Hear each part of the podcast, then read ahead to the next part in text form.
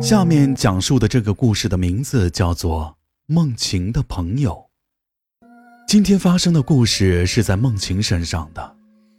她小的时候跟着父母在纺织厂长大，幼儿园也是机关单位的。但好景不长，纺织厂倒闭了，她的父母双双失去了铁饭碗，为了糊口，必须跑到很远的地方打工。回到家就非常晚了，因此梦晴成了幼儿园里最晚被接走的孩子。在梦晴六岁那年，幼儿园里突然多出来一个和她一起晚回家的小朋友，叫豆豆。梦晴就和豆豆玩在了一起，可是豆豆的父母好像比梦晴的父母还要忙碌，无论梦晴的父母多晚来接她。豆豆的父母都没有出现过。有一天，梦晴问起豆豆的父母，豆豆却答非所问，说：“父母总会找到自己的孩子。”由于梦晴和豆豆每天都要等到很晚，所以只会留一个老师看着。有一天，趁着老师去厕所，豆豆就提议梦晴和自己一起去幼儿园外面看看。可是当时老师已经把大门锁了。豆豆拉起梦晴的手，说：“带她去一个秘密通道。”所谓的秘密通道，就是一个狗洞。平时被植物遮蔽，没有大人发现。两个人爬过狗洞，来到另一个地方。此时天色已经昏暗，这里一点灯光都没有，四处散落着废弃的大型机器。梦晴害怕，想回到幼儿园，豆豆却不肯松开梦晴的手，甚至拉着梦晴的手往那些机器走去。梦晴被他连拉带拽的拉到一个机器旁边，这时豆豆指着一个角落让梦晴看。梦晴定睛一看，竟然是个玩具小汽车。看到玩具小汽车，梦晴立马忘记了恐惧，好奇的去摸那辆小汽车。豆豆叫梦晴遥控着小汽车，梦晴开心的不得了。豆豆在前面跑，梦晴遥控着小汽车在后面追。可是没一会儿，电池就没电了。小汽车停在一个铁门面前。梦晴捡起小汽车，豆豆这时候却走到梦晴眼前，问了梦晴一个问题：“梦晴，我把小汽车送给你，你能帮我一个忙吗？”梦晴问他要帮什么忙。此时的豆豆显得有些阴冷，眼神很是吓人。他一步步的逼近梦晴，并不停的重复着那句话：“找到我。”找到我，找到我。他死死地盯着梦晴，仿佛下一刻要从身体里钻出来一个巨兽。此时的梦晴已经被吓坏了，僵在了原地，不知所措。就在这时候，豆豆突然转身跑开了，他钻进前边的两扇铁门里不见了，门里还传来了豆豆的一句叮嘱：“找到我。”梦晴本来十分害怕，看到豆豆就这么跑了，一下子没反应过来。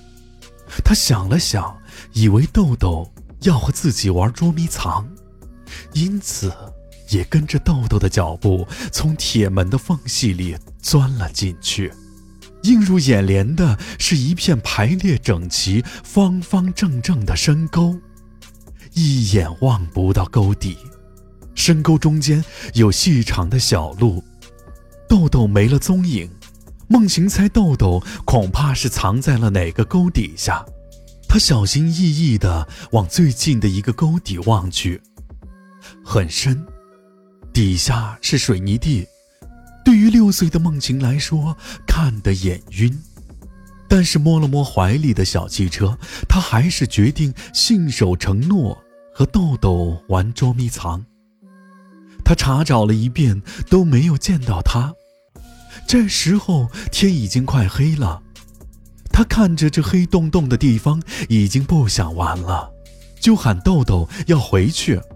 就在这时，一个细小的声音从中间的一个沟里传来：“你答应了要找到我的，你说话不算话吗？”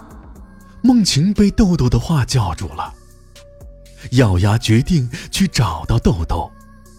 他正要抬脚向前走的时候，他听到大铁门传来老师的喊声。梦晴回头一看，就见老师透过铁门的门缝，十分着急地看着自己。大铁门拴着铁链，缝隙不足以让一个成年人进来。梦晴的心情一下子明朗了起来，她连忙招呼豆豆说：“老师来了，赶紧出去。”可是豆豆却没有回答他，只有老师还在铁门外喊梦晴出来。梦晴想，豆豆可能是舍不得小汽车，就放下了小汽车，可是却没有任何回应。这时，铁门外又传来了梦晴妈妈的声音。梦晴一看妈妈来了，就顾不上豆豆了。说完，就钻过了铁门的门缝，一出来就被妈妈紧紧地抱住。到家以后，妈妈详细的询问了梦晴怎么跑到那里去了。梦晴把事情的经过跟妈妈讲了，妈妈却说以后不准再和豆豆玩了，肯定是孤魂野鬼来抓小孩的。梦晴一脸不可置信。可是想起今天经历的一切，又感到恐怖，不知道明天该怎么面对豆豆。当天夜里，梦晴就梦见了豆豆，他一身的血，坐在角落里哭泣。梦晴没有找到豆豆，又想起妈妈的话，觉得既惭愧又害怕。他想碰一碰豆豆的肩膀，却发现自己根本动不了。也说不出话来，下一秒就看见豆豆转过头来，他的眼睛、鼻子、嘴巴里流出了血，头上更有一块地方凹陷了下去。他悠悠地看着梦晴，说出了一句话：“找到我。”梦晴瞬间被吓醒了，她害怕极了，就想跑去爸爸妈妈的房间一起睡。门没有关。只能听见爸爸妈妈在激烈的讨论着什么。妈妈说：“院里边都传遍了，废弃的厂房里有妖怪在吃小孩，已经有小孩被吃了。”梦晴敲了门，父母立马停止了争吵。梦晴如愿的跟父母睡了一晚。第二天一早，妈妈就告诉梦晴，她不用再去幼儿园了。接着就把梦晴送到了县城的姥姥家。梦晴在那里度过了整个小学时光，她再也没有见过豆豆。直到有一天，她看到了一份报纸，上面记录了一则新闻，讲的正是她曾经与豆豆一起去过的那家纺织厂。她仔细看了那篇报道中的照片。发现尸体身上的衣服和印象中的豆豆穿着的一模一样。旁边还有一个小汽车。